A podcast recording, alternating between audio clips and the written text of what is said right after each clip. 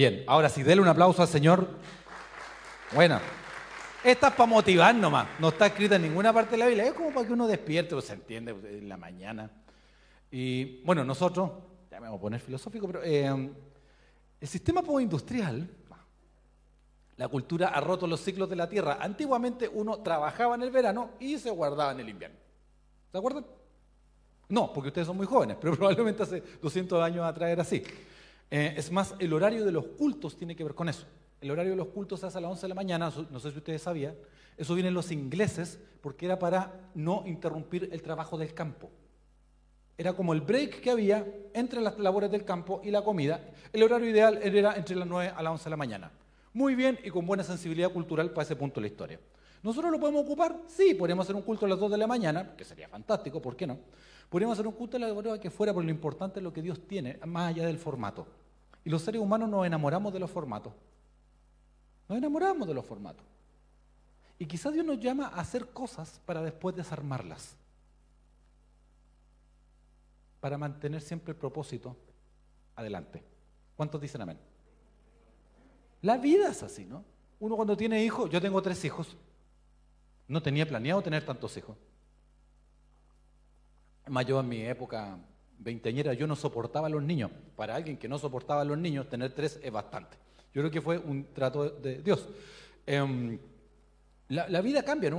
Uno, tiene, o sea, si puedes permitirte tener vehículo, la casa que tiene, están todo en función de los niños, pero los niños se van a ir, van a crecer, porque la vida es un constante cambio. Y como dice un autor que me gusta mucho, dice, es un rabino, dice que cuando hay, eso es otro tema, no es la predica, cuando hay mucho, mucho cambio, tienes que aferrarte a lo que no cambia. Cuando hay mucho, mucho cambio, mucha incertidumbre, tienes que dedicarte a las cosas que no cambian. Y de eso y otras cosas vamos a hablar hoy día.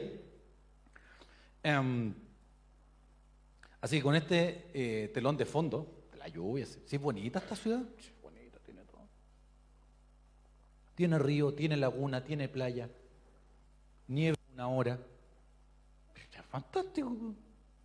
Bueno, no, que uno no valora lo que tiene, ¿no? Siempre quiere otras cosas. Esa gente con esas crisis existenciales, ¿por qué no nací en Suiza? ¿Por qué no? Porque no eres suizo. ¿Por qué no fui como Batman? Porque eso implicaba matar a tus padres medio complicado. Entonces, uno tiene que amar lo que uno le tocó, con las cartas que uno tiene y con las cartas que uno le tocaron, jugar lo mejor posible. Eso es la belleza de la vida. ¿Cuántos dicen amén? Así que hoy día vamos a hablar de una cosa maravillosa, una cosa cósmica, trascendente, interplanetaria, y cómo eso se aterriza en mi vida. ¿Cuántos dicen amén a eso? Eh, agradecer que mi padre está vivo, ¿sí? De primera era como, oh, oh, qué gracioso, ¿sí? Y después no fue tan gracioso, después fue bastante más grave y ahora está bien, gracias a Dios. Pero lo pasamos bastante mal, así que estamos gracias a Dios que mi papá llegó como el general Patton, ¿no? Se le faltaban las pistolas a los lados. El Señor es bueno, y vino a, la batalla como el Cid campeador. Y eso está bien, yo estoy contento que mi padre está bien. Podría no haberlo estado. Mi mamá me dice, no diga nada, pero si estoy agradecido a mi padre, no puedo estar agradecido a mi padre. Le saco la saqueado. hago? Eh, sigamos. Estoy contento que mi padre está bien. Contento de verlo a ustedes que han permanecido. Y hoy día, hoy día vamos a ver algo muy importante para la vida, algo que es cósmico, pero que se aplica a la vida concreta. Está un tal carpintero, va, predica. En el siglo I había muchos maestros, muchos sanadores, muchos milagreros también. Algunos de esos milagreros hasta el día de hoy tienen como gruta en Israel. Y va este carpintero sin financiamiento, sin apoyo político, sin apoyo religioso de su época, y transforma el mundo. Y sus seguidores, algunos escribieron sus hechos. Jesús nunca escribió un libro. Y es interesante porque cada libro habla de la personalidad del que lo seguía. Mateo, a mí me encanta Mateo. ¿Por qué soy Mateo? Mateo es ordenado. Porque era contador, recaudaba impuestos. Esto pasó primero, esto pasó después. Ta, ta, ta, ordenadito. A mí me gusta cronológico, ¿cierto? Juan, Juan era como el lana del grupo, ¿me entendí? El que andaba con esas chaquetas así como medias pachamámicas, ¿sí? Quizá con un charango, siempre con una guitarra, pasado aquí la payún. Dios lo redimió, que era medio marihuano en su vida anterior. ¿sí? Andaba Yo me imagino que Juan era así como más hippie. Y parte el Evangelio de Juan con una empezada que es como casi digna de rock psicodélico.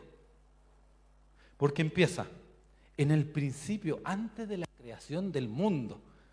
Entonces yo creo que Mateo decía, oye viejo, vamos al punto, expliquemos las cosas. Pero no, porque Dios te usa como eres. Dios quiere sacar el pecado, la cochinada que tiene uno. Sí, pero, pero Dios te ocupa. Y no hay que olvidar que la iglesia del siglo I era extremadamente diversa. Era muy diversa la iglesia. Muy diversa. Y es, simpático que a veces como que nos roban cosas que están en la escritura, ¿no? Nos robaron los nombres para las bandas. Maná. Dracma, ¿se acuerdan? Nos robaron los nombres. Sin bandera nos robó el, el plan de salvación. Entra en mi vida, te abro la puerta. Hay un pecador en la tercera fila. ¿Y qué, qué viene después? Eso no se acuerda nada. ¿Ustedes saben que el arco iris era un símbolo cristiano? Era de los primeros cristianos. El ancla, un símbolo cristiano. Y va Juan y empieza a hablar de esta cosa cósmica, ¿me entendí? De los este, astros, del universo, una cosa universal. Porque a veces se nos olvida que el Evangelio no es una cosa tribal, el Evangelio es una cosa universal. Y va y dice lo siguiente. Y, es poeta, ¿me entendí? Porque decía, y todo lo hizo por la palabra, sin él nada habría sido hecho. Y Mateo probablemente decía, oye viejo, ya apuremos la cosa. Em, somos hijos de Dios, toda esta cosa bonita. Y al final dice, y de eso se basa hoy día, en Juan 1.17, Dios dio la ley por medio de Moisés. La ley de Moisés, ¿sí? de Isaac, de Jacob, toda la ley. Pero la gracia y la verdad. Y ese orden no es casual, gracia y verdad, y lo vamos a ver hoy día. Vinieron al mundo por medio de Cristo. Y de eso y otras cosas vamos a hablar hoy día. Gracia y verdad.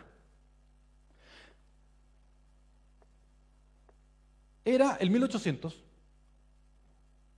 y había un hombre suizo, empresario, que le iba muy bien. Y participaba, los del grupo ya saben, ya la en un grupo pequeño, era una era un grupo de estudio bíblico. Y este hombre, que era empresario, que hace, en los años 20 eran los héroes y ahora son los villanos, porque cada cultura tiene sus héroes y tiene sus villanos, porque la cultura cambia.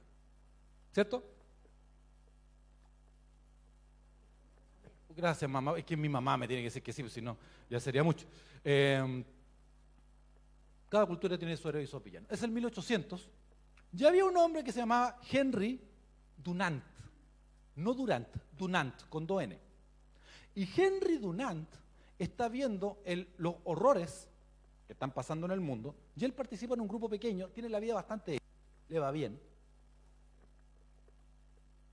Pero siente que Dios lo llama a hacer algo más. Y hubo una batalla en Italia que se llamó la batalla de Solferino y pasó a la historia porque hubieron muchos, muchos muertos y los muertos agonizaban por día. No, y, agonizar en italiano yo creo que otra cosa. Porca, miseria, yo creo que probablemente es un agonizar más intenso. Entonces murió un montón de gente y los, la gente agonizaba en el campo de batalla. Y los que se apiadaban de ellos, quizá, iban a buscar a sus propios soldados. Y este hombre dice, tiene que haber algo que sea neutral, que esté por sobre los partidos de la época, ojo, por sobre los, los bandos de la época, y que ayude a la gente. Y él como era suizo, era cristiano, pero era suizo, tenía un buen reloj porque era suizo, y andaba con chocolate y una navaja. Entonces, porque era suizo, va y dice el tipo, necesitamos un símbolo que sea, se pueda ver en el campo de batalla desde lejos y que sea simple. Y tomó la bandera suiza y la hizo al revés de los colores. Y nace la cruz roja. Y en la villa italiana había un, refrán que se ocupaba de que, italiano, eh, estáis haciendo algo y el otro se lleva tu canasto, te lo pedía prestado. Entonces el otro suizo dice, oye, pero ¿cómo pasa esto? No, le decían en italiano, somos todos hermanos. Y él ocupó esa frase y nace esta gran, gran, gran institución que ha salvado la vida de millones de personas. Eh, y es el primer eh, premio Nobel de la Paz en el 1901. Tipo cristiano. Ahora, como lamentablemente los guionistas no, lo hemos, no han sido alcanzados como deberían ser, eh, los guiones de Hollywood y de todo lo que tú ves han borrado la parte cristiana, ¿no? Es como que no, existió nunca. Eso no es cierto. Y después salió la, la, media luna roja para dejar a algún otro grupo contento y ahora, como todo tiene que tener corrección política, es el cristal rojo, para que no ofenda a nadie. Y no va a faltar el que va a decir que tiene la cabeza pontiaguda, me ofende, porque todo ofende en la actualidad. ¿Por qué? Porque este hombre se dio cuenta que en Jesús viene la gracia y la verdad. Gracia y verdad. Y uno por default, por diseño, tienden algunas cosas a ir más solo a la gracia o hay gente que tiende a ir solo más a la verdad. Y eso va a depender mucho de tus comentarios, las cosas que te importan, delatan lo que te pasa. Te roban el celular, hay que matarlo a todos. Eso delata cómo tú funcionas. Roban el celular, po. Si no puede ser que la vida sea sagrada nueve meses en el vientre, salió, te robó el celular y ya lo queréis matar, o sea, hay que tener ciertos parámetros de coherencia, digo yo. Pero, tal persona asesinó, apuñaló, quemó y trozó al otro. Quizás que vivió en su infancia. ¿Viste? Porque por default uno va para uno o para otro. Pero en Jesús de la ley estaban los dos al mismo tiempo. Y en ese orden, gracia y verdad. Nuestras teologías, incluso la iglesia que tú visitas, tú podrías ver por default para dónde se le carga el volante, ¿no? Hay gente que cree que uno tiene que luchar por la verdad, es pelear con todo el mundo. Y eso no es luchar por la verdad, eso es pelear con todo el mundo quizá ocupando argumentos canudos, pero eso es pelear con todo el mundo. Y hay gente que no, no te preocupes, ven cómo estás. Y también es cierto, porque son ambas cosas a la vez. No tengo que elegir entre ninguna de las dos, son ambas cosas a la vez. Si mi hijo probablemente lo ha hecho, basado en hechos reales. Un día veo que mi hijo, no voy a decir, uno guagua, vamos a tratar de mantener la dignidad de los niños, pero es medio difícil. Andaba con el pijama mucho rato y le fuimos a querer cambiar el pijama al personaje en cuestión.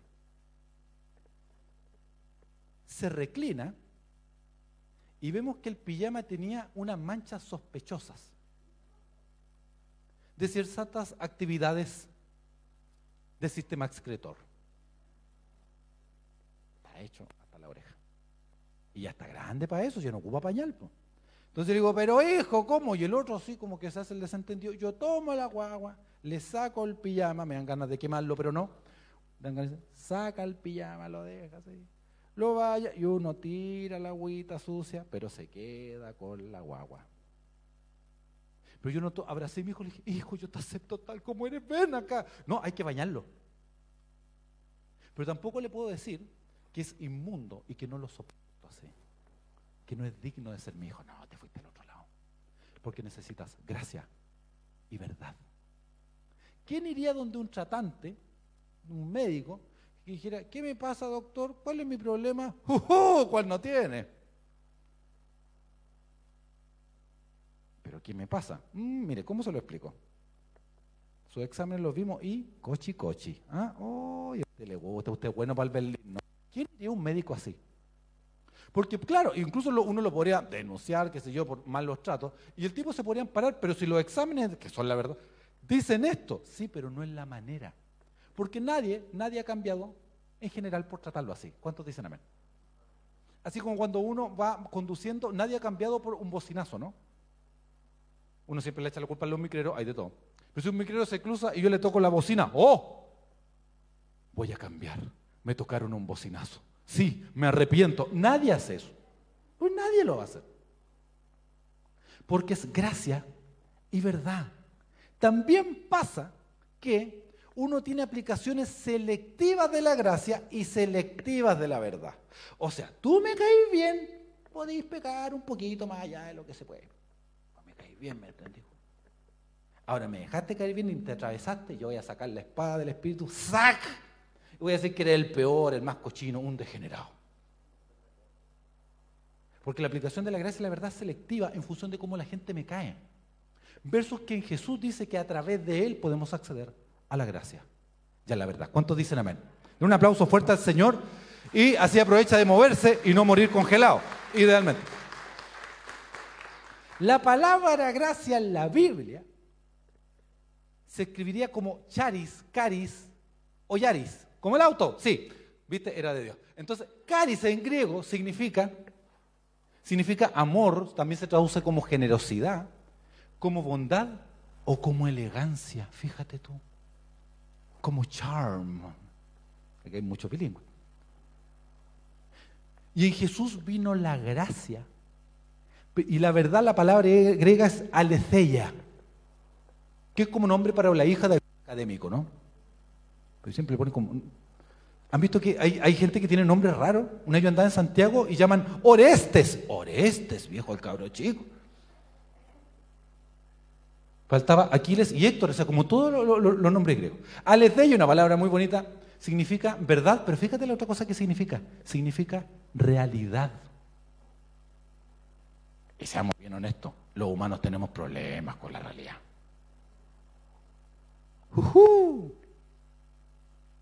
¿Has visto que cuando haces las cosas a última hora, nunca es culpa tuya?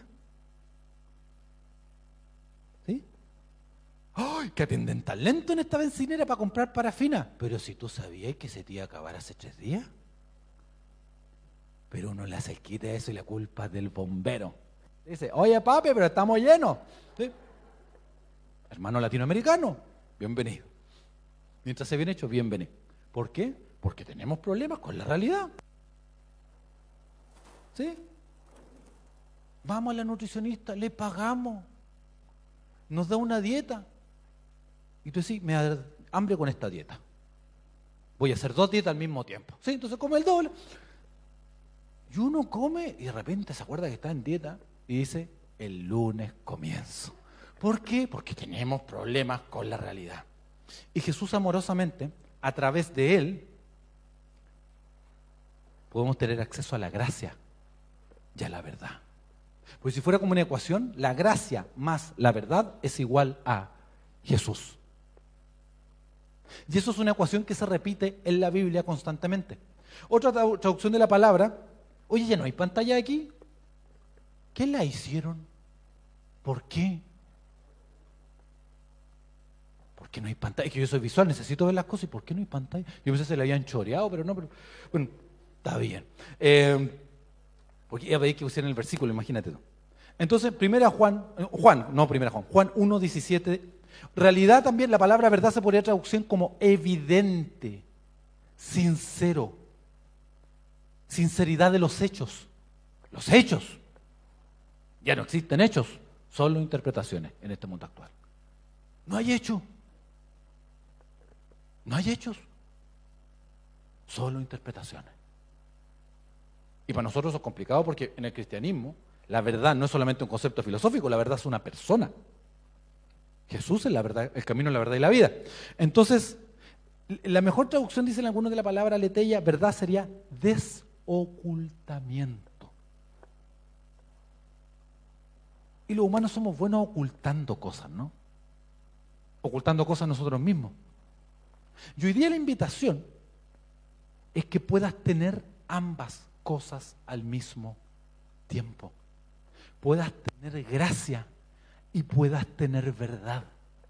Y uno por de una u otra tiende a tender a una más que a otra.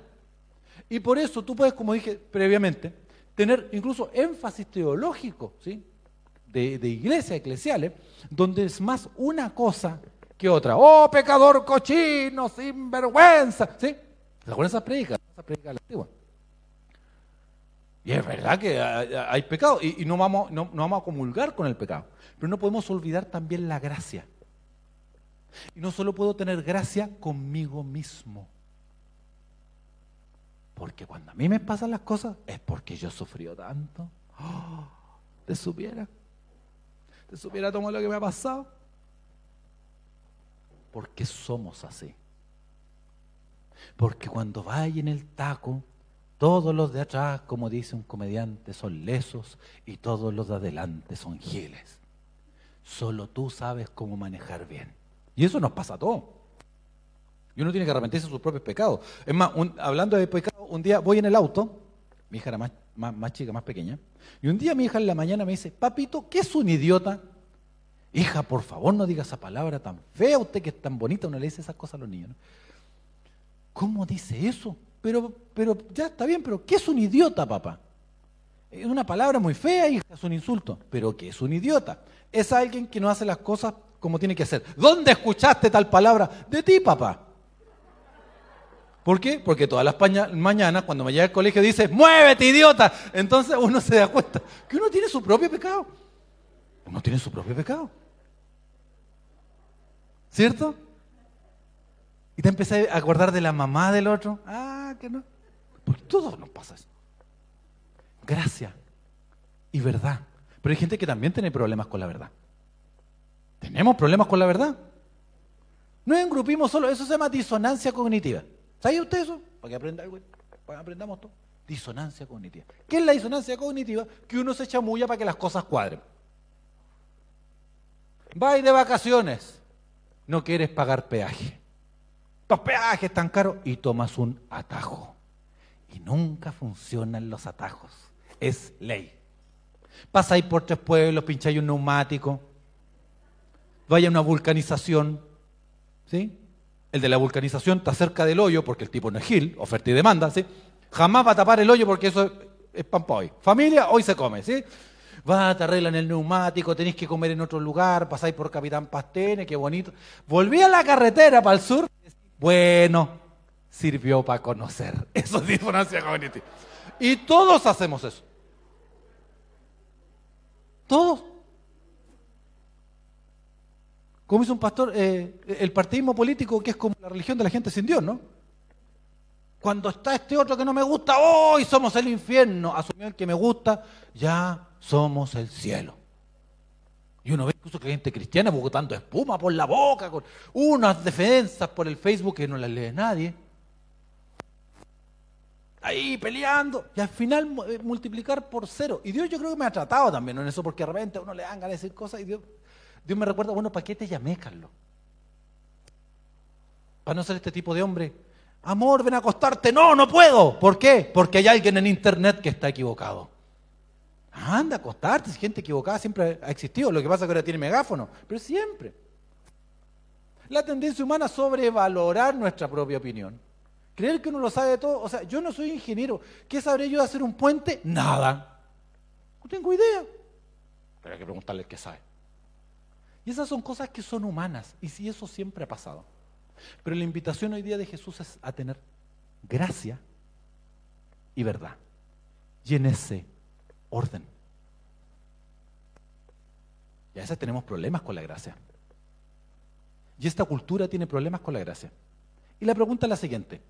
Yo soy psicólogo, no me había presentado, mi nombre es Carlos Felipe Lastra, ¿sí? Soy el hijo de esta gente maravillosa, que son mis padres también, que son pastores. No, tenemos esa bendición, ¿sí? Agradecerle a mi esposa que hoy día, que ahora tener hijos y que uno esté con, así con resfriado, con moco, es una decisión epidemiológica. Lo llevo, no lo llevo, cuántos días tiene, ah, y ya tuvo COVID, entonces al final preferimos que el otro se quedara, el otro tipo se quedó con mi esposa, agradecerle a mi esposa que me comparte, a mi familia y me permite estar acá. Y podemos estar acá porque somos uno. El humano es así. El humano es así, tenemos problemas con la verdad y también tenemos problemas con la gracia. ¿Por qué es el tema que soy psicólogo? ¿Por qué hay tantas tasas de depresión en esta época? En este punto de la historia. Ya antes no. Y la calidad de vida antes era peor. ¿Se acuerda que uno siempre tenía abuelitas, bisabuelas que tuvieron como tres maridos? No porque estuvieran buscando el amor y no lo pillaban nunca, no señor. Los tipos se morían. Tuberculosis, se murió. Infección dental, se murió. No, ya habían unas que ya una ya pensaba si sería mufa la señora, porque con tipo que se casa se moría. En ese tiempo la gente, no se, que sepamos, no se deprimía tanto, y ahora que tenemos más comodidades, por lejos, tenemos más avance, eh, la vida se ha extendido mucho, vivimos deprimidos. Hay un filósofo que siempre se me olvida cómo se llama, ese asiático, Chumbulhan byung tiene un libro que se llama La Sociedad del Cansancio. Y es la Sociedad del Cansancio el que explora, el tipo inteligentísimo, pero escribe complicado el hombre, dice, analiza la cultura actual, dice, bueno, ¿por qué si tenemos lo mismo? Más avance la gente vive cansada, ¿no? ¿Tú estás cansado? Amén. ¿Qué es tener 30 años, juntarse con otros treintañeros y decir estoy cansado? Y competir. ¿Quién está más cansado y quién trabaja más? Ay, no sabes nada, obvio, tú no tenés hijos, yo tengo hijos, ay, tú tenés uno, yo tengo tres, ah, y empezamos a competir, ¿quién está más cansado y quién está más reventado? En el matrimonio llegan los dos a la tarde, ¿quién está más cansado para no hacer la once? Mejor agarrar un cachipún y se arregla ya. no competencia, no, que yo hice esto, yo hice esto otro. Cuantificando quién está más cansado. El tipo de una explicación que a mí me hace mucho sentido. Dice que el hombre actual, el humano actual, vive cansado porque se explota a sí mismo. Y lo tiñe de autorrealización. ¿Cómo? Ah, no tiene sentido el tipo. Y dije, Mesh. ¿Cómo lo tiñe de autorrealización? Cuando no le funciona, se echa la culpa. es mi culpa. No soy como las Kardashian. No, tú tienes que trabajar. Dios bendiga a las Kardashian. Mi esposa se topó con ella, andaba de viaje. De que aquí uno trabaja y trabaja, pero ella estaba viajando con mi suegra. A Dios que tiene sentido del humor y el humor negro. Estamos en la plantación de iglesia. ¿Y quién participa? Mi suegra. Y, a veces, y hay cosas que se le han revelado y ahí tú te das cuenta, no, esta palabra es eterna, esta palabra nada puede con ella, queridos hermanos. Ni las puertas del infierno pueden contra esta palabra. Si mi suegra ahí arrepintiéndose. Se puso media mundana últimamente, pero está volviendo al camino. es cierto. El humano vive quemado. No tiene lo que debería. Compitiendo. Y todos quieren las mismas cosas y después se dan cuenta que se visten todos iguales. Van al mall y parece que van a desfilar. Tienen los mismos autos, se visten en los mismos lugares, los cabros chicos ocupan los mismos polerones de la misma marca. Entonces después tienen que gastar más para qué? Para diferenciarse. Y terminan pareciéndose a otros pericos exactamente iguales. ¿Cuántos dicen amén? Y vive quemado y no tiene lo que quiere y va al mall y siempre le falta alguna porquería, ¿sí? tiene, oh, ya me siento lleno, pleno en la vida, entra al molchino, se da cuenta que le faltan cosas, no tiene cortador de pizza, una tabla de bambú, alguna porquería tenéis que comprar. ¿Sí? Ah, que como está barato lo compréis, no sabéis ni para qué sirve. Y algunos son igual que algunas relaciones de pareja. Tú sabéis que es malo y que no va a durar. Pero te lo llevaste igual. ¿Cómo va a probar que no? Y después, si yo sabía que era malo, es que chino. ¿Por qué? Porque la gente se maltrata, por eso se deprime. El, bajón depresivo es productivo. No soy para nada, soy un fracaso, ¿para qué estoy en esta vida? Y el problema es que según el naturalismo, la vida no tiene sentido. Somos una, ¿cómo se dice? Una casualidad sin sentido. Eso es el naturalismo. Entendiendo el naturalismo como que no hay Dios. Esta cuestión pasó, somos como el mo al fondo de un freezer, ¿me entendí? Apareció la cuestión, no sabemos por qué, no sabemos cuánto va a durar. ¿Cómo sería un predicador ateo y naturalista? Hubo un momento en que nacimos de la nada. Somos un, una cosa así, una, una casualidad. Estamos en este mundo, pasamos de materia inconsciente a materia consciente y viva, ¿sí? Y vamos a morir devorados por un agujero negro. En unos millones de años. Pero tengan esperanza. Eh, la vida no sirve para nada. La vida es un absurdo desde esa visión. ¿Qué importa quién seas? Da lo mismo. Oye, tu identidad, haz lo que podáis. Da lo mismo. Pero la visión de la gracia y la verdad de Jesús es que Él es el alfa y la omega. Que la vida tiene propósito y destino. Por lo tanto, quien yo sea y lo que haga, sí es importante y sí vale la pena. Dar un aplauso al Señor fuerte.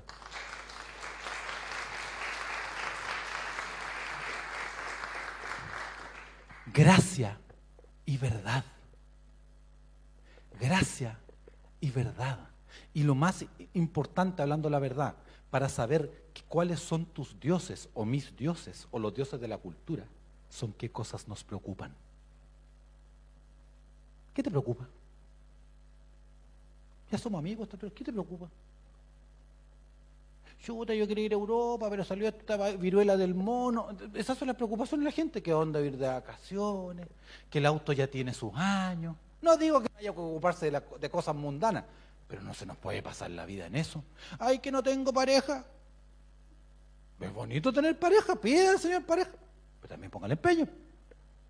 Están en pareja y los duró poco la felicidad. Ahora quieren un hijo. Tienen el hijo, también hay que poner el pino para tener hijos. Pero ya no, se pusieron ansiosas, no es que al cabro le puede pasar algo. Y va y lo deja en la cuna, le da un beso y dice, ¿y si tiene muerte súbita? Porque el humano es así. Y se le pasa la vida preocupado. Ya hay un perfil de cristiano que está en nuestras bancas, que hasta uno mismo puede caer en eso, que hay visto que nunca está contento, nunca está pleno. ¿Sabes por qué?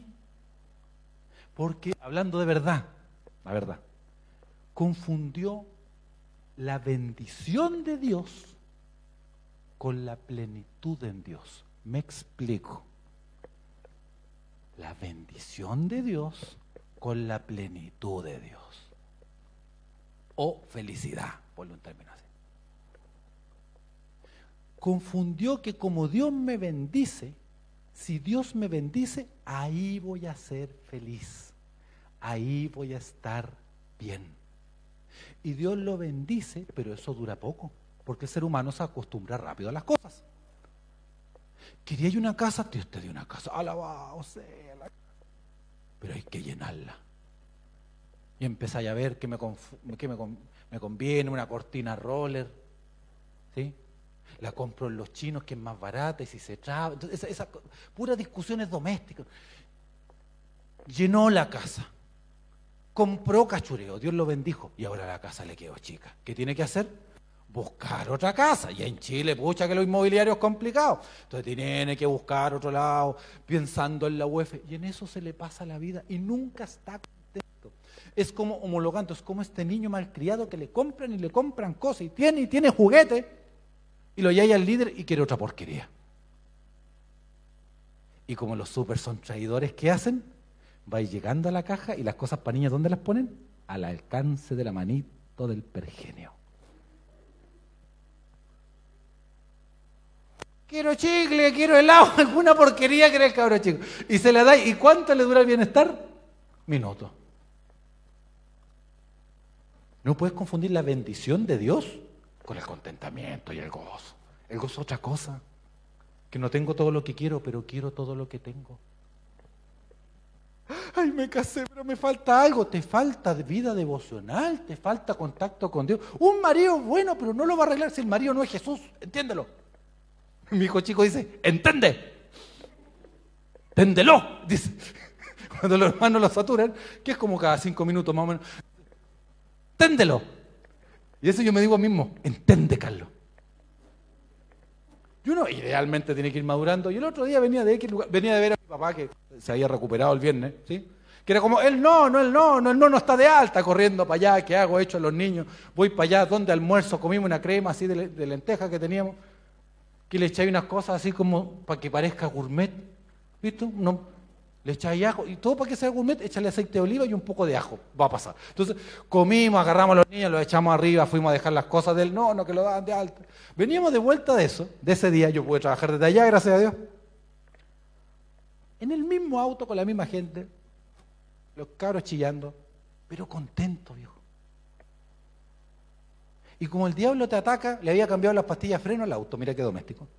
Voy y activo, tú no sabías qué. El freno de mano, suelto el freno de mano y esta máquina traidora me quedé con la palanca en la mano.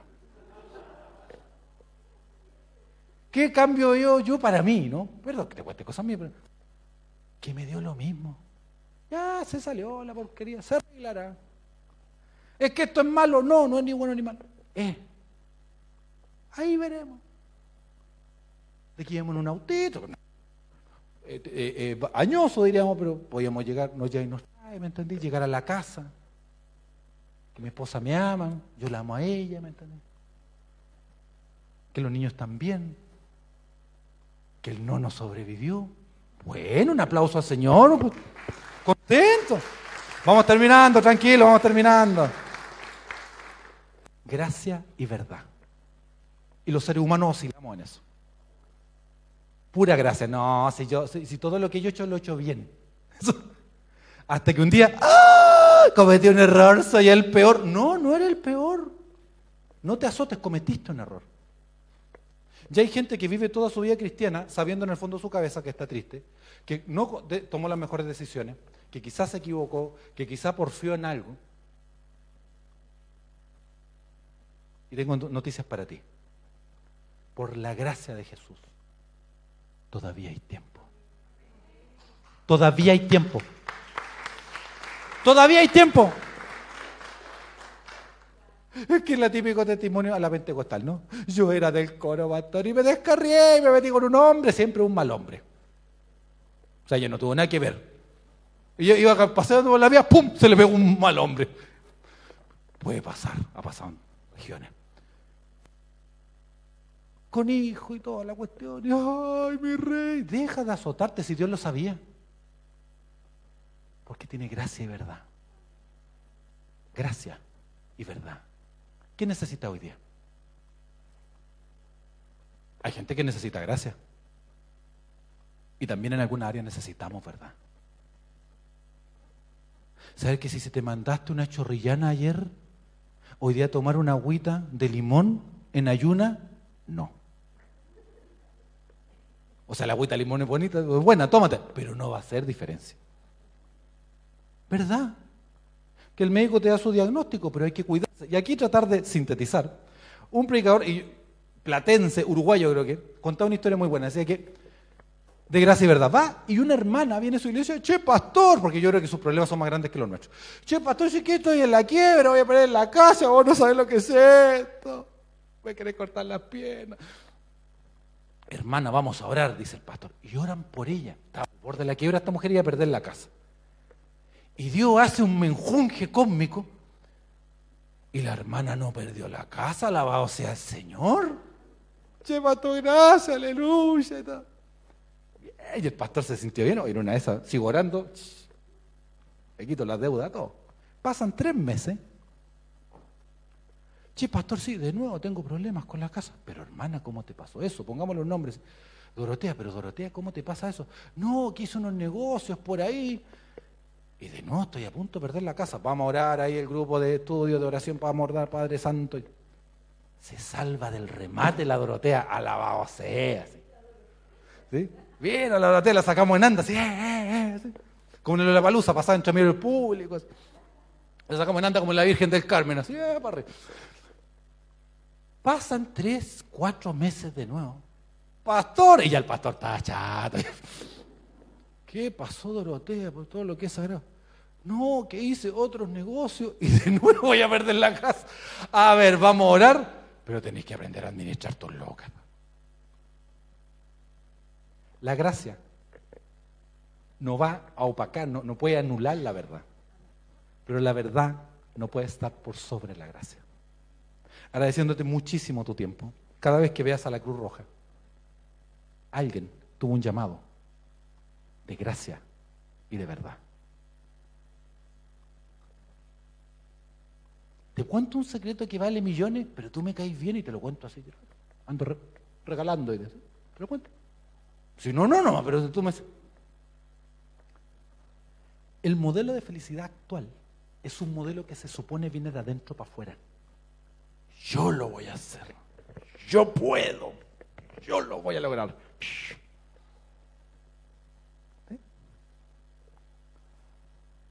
El modelo del llamado es otra cosa, no viene de adentro, viene de afuera. Vocación, vocare, alguien que habla, alguien que me llama. La plenitud de tu vida no está en los logros que tú quieres tener. Pero si no, la gente que tiene logros no tendría problema. No está en lo que tú deseas. Pregúntale al Johnny Depp. Ese tipo todos los días de levantarse, buscar una muralla y decir, por mi culpa, por mi otra culpa. Y el Jack Sparrow, y casi lo agarran. ¿Por qué? Porque el llamado viene de afuera. Y necesitas escuchar tu llamado para poder ser pleno.